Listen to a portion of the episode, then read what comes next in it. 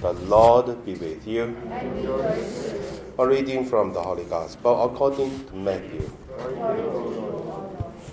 Jesus spoke to his uh, to this parable to the disciples.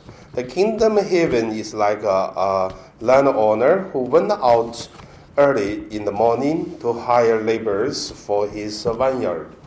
After agreeing with the laborers for the usual wage, uh, daily wage, he sent them into his uh, vineyard.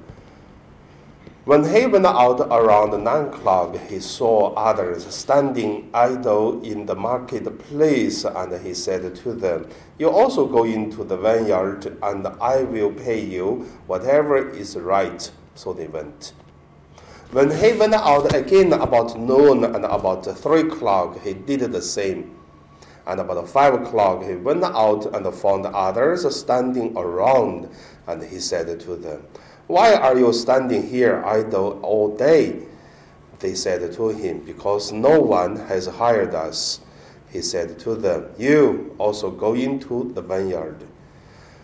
When evening came, the owner of the vineyard said to his manager, Call the laborers and then give them their pay beginning with the last and then go to the first. When those hired about five o'clock came, each of them received the usual daily wage. Now, when the first came, they thought they would receive more, but each of them also received the usual daily wage. And when they received it, they grumbled against the landowner, saying, this last worked only one hour, and you have made them equal to us who have borne of the burden of the day and then scorching heat. But he replied to one of them, Friend, I'm, I am doing you no wrong. Did you not agree with me for the usual daily wage? Take what belongs to you and go. I choose to give to this last the same as I give to you. Am I not allowed to do what I choose with what belongs to me? Or are you envious because I am generous? So the last will be first, and the first will be last. The Gospel of the Lord.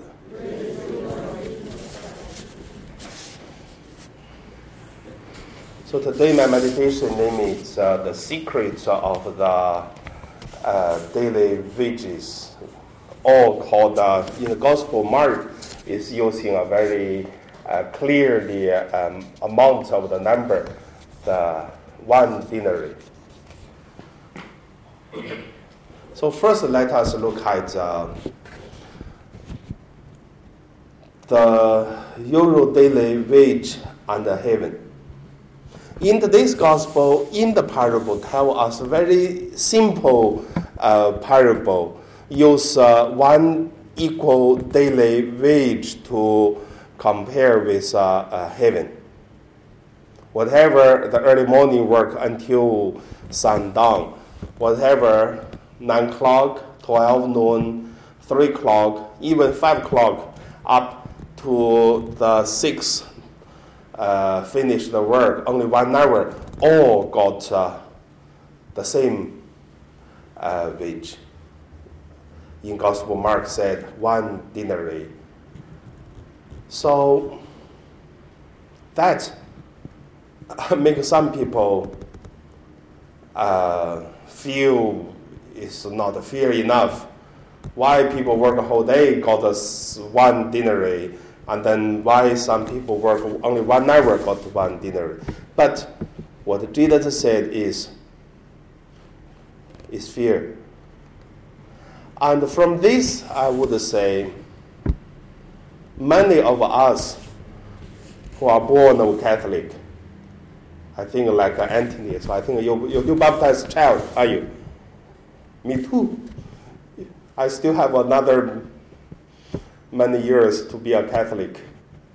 Some people may just uh, baptize, like uh, I just baptized someone in the hospital and die after two months. So sometimes I'm thinking, God, why should I become a Catholic whole life? Could I become a Catholic just before I die? And not only me, many people think in that way. For example, the king of uh, Qing dynasty, uh, Hong He. So he has the same idea because so many Jesuit priests are him. He agreed with the teaching of the Catholic. And then he even wrote the poem about uh, Jesus Christ. And then he wished that, uh, you know, before he died, he baptized.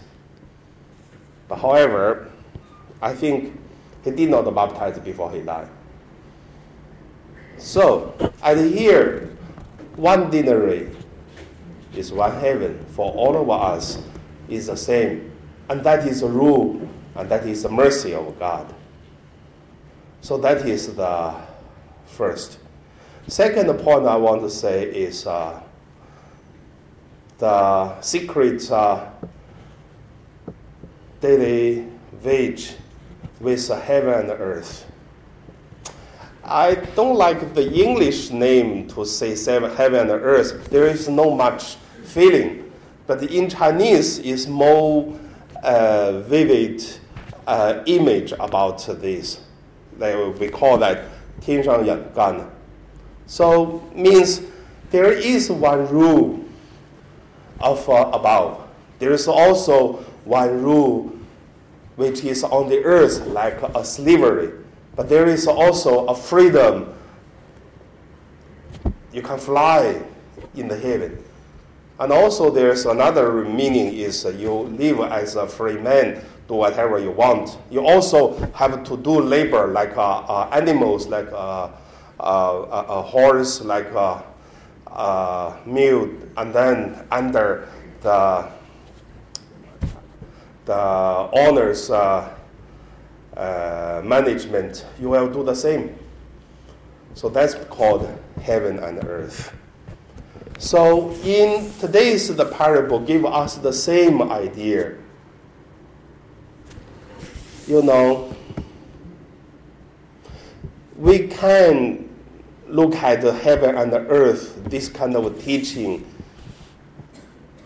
like people who work in the whole day, people work only one hour. If we look at the, the equal way, the fair way, from the democracy way, from the judge the justice way, no problem. That's the foundation.